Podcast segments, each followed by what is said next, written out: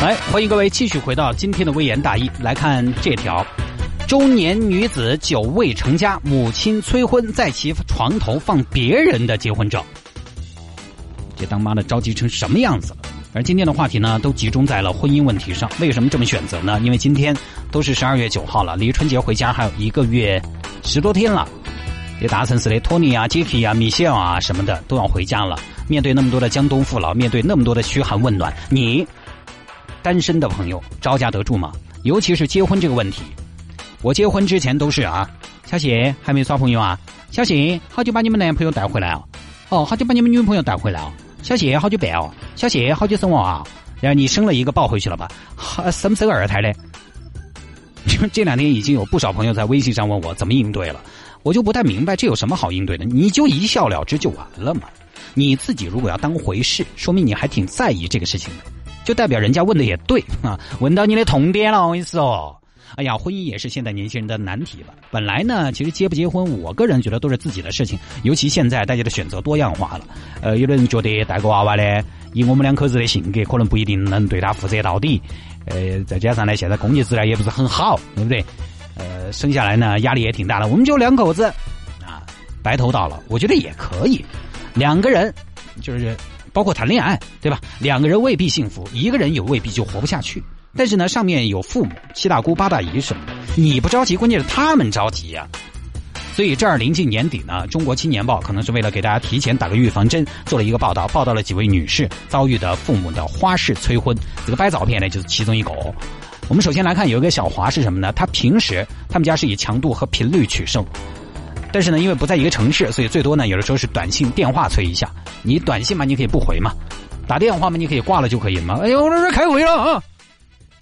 但是到了春节你就不行了，大家见面了，在一块儿面对面，face to face，过年过节的一家人也没别的话题，坐在一起就跟开批斗大会一样，说话说话，说什么呀，爸？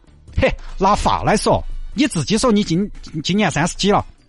爸，我今年才二十九，二十九咋子嘛？二十九耍朋友哪一年来耍？三十岁结婚，再哪一年生娃娃？你三十一二了，你以为二十九还小噻？你们妈十六岁就跟了我了，就反正我跟你说啊，明年你再不结婚，我跟你妈就没法活了，出门没法见人。我跟你妈商量好了，明年你再不结婚，我们就搬家，到时候你也不要再认我们是你的父母，我们的死活也跟你没关系，你个人一个。按你喜欢的方式、习惯的方式去过，随便你来不起，随便你要爪子。而且呢，据小华说，他爸不是开玩笑的，他爸妈觉得呢，女儿大了嫁不出，没面子，而且呢是说得出来、做得出来那种人。不过呢还好，在三十二岁那年，小华结婚了，而且呢很快就有了孩子。这下爸妈终于消停了，早就该这个样子了嘛！哎呀，我这个孙儿好乖呀！哎呀，我的粑粑都是香的，来，婆婆吻一下。这是一种催婚手段啊。反正就是你要是不结婚，就是给给我们难堪，给我们难堪就是不孝。中国的孩子最怕什么？最怕背上不孝的压力了。然后呢，报道也介绍了一个小罗男。小罗的爸妈呢，催婚的方式相对比较简单一点。呃，反正我也不说你，嗯，我也不给你做工作，呃，你找不找呢，跟我们的面子也没得关系，不给你负担包袱，但是给你安排相亲，你就必须去。什么？你说你不去？是娃娃，这是你们娘给你介绍的哟，你不见一下，那不是打你们娘的脸？你娘对你们好的很嘛，点礼貌都没得。这么大的人了还不懂事，起码还是吃个饭嘛，你要去打一头嘛。你看帽子都给你扣上了，于是我还能说什么？为了我娘，我只能去啊。好，你去了，父母的目的达到了，因为见一次就多一次机会，见一次就多一次可能性。相亲其实不一定就找得到，但不相一定找不到。一百个里面总有那么一两个，你可能看起来可以吧？他靠的是频率。好，这儿最夸张的是下面这个叫小杨的，三十岁女没结婚，当爸妈的着急。女儿，你是不是啥子问题哦？我能有什么问题？有问题的是现在的男人，我看不上他们。哎呀，你也不要太挑了，你那个条件你看嘛，天使的身材，魔鬼的长相，我觉得差不多就行了。但是小杨态度坚决，绝对不为了结婚而结婚。爸妈一看，直接不行，曲线救国，我们玩酸他，讽刺他，激将法，就跟当年诸葛亮给司马懿送女装一样，激怒他。无时无刻不激励他，用激将法，夸张到什么程度？有天小杨醒来，直接发现床头摆了一张照片，是一对不认识的男女的结婚照。小云吓死了，啊，嫂子，嫂子，我什么都不知道。张哥说他没结婚的，我也是受害者呀。就还以为睡到别人家了，而且呢，陌生人的照片，你这个东西摆在自己的床头，就是想起来有点灵异，对不对？这个时候呢，当妈的进来了，悠悠的说道：“女儿啊，昨天我可参加了一个婚礼，这是人家的结婚照，你看看小两口多幸福呀！过哈子嘛，我是激励你啊，女儿，你看人家新娘子面色红润，一看就是滋润的很好。你再看你，像块盐碱地一样，干巴巴的。”照片就放这，我好好激励激励你。然后还有一次呢，小杨的爸妈出去玩，回来之后，当妈的神神秘秘拉着女儿的手，也就是小杨说：“嘿，女儿，我们今天去峨眉山，那上面有一个尼姑庵。我打听了，公务员待遇月薪五千，十年工龄八千，里面有三个尼姑，两老一小。最近啊，他们在招新。你如果不想结婚呢，我们也不逼你。哎，妈，你啥子意思嘛？”要逼我去做尼姑吗？这个缘分是有天注定，你能不能不要每天想着各种各样的办法来给我介绍对象啊？嘿，我哪儿给你介绍对象了？你才笑容，我在给你介绍工作的嘛。真是啊，老妈也是机智厉害啊。然后有时候朋友家人聚餐，一大桌人，哎呦哎呦，小李呀，哎呦小李怎么大了，哎呦这个是你女儿啊？哦，几个月了？呃，八岁半了。哦，看不出来。嘿，这不是王奶奶吗？这是你小孙孙呐。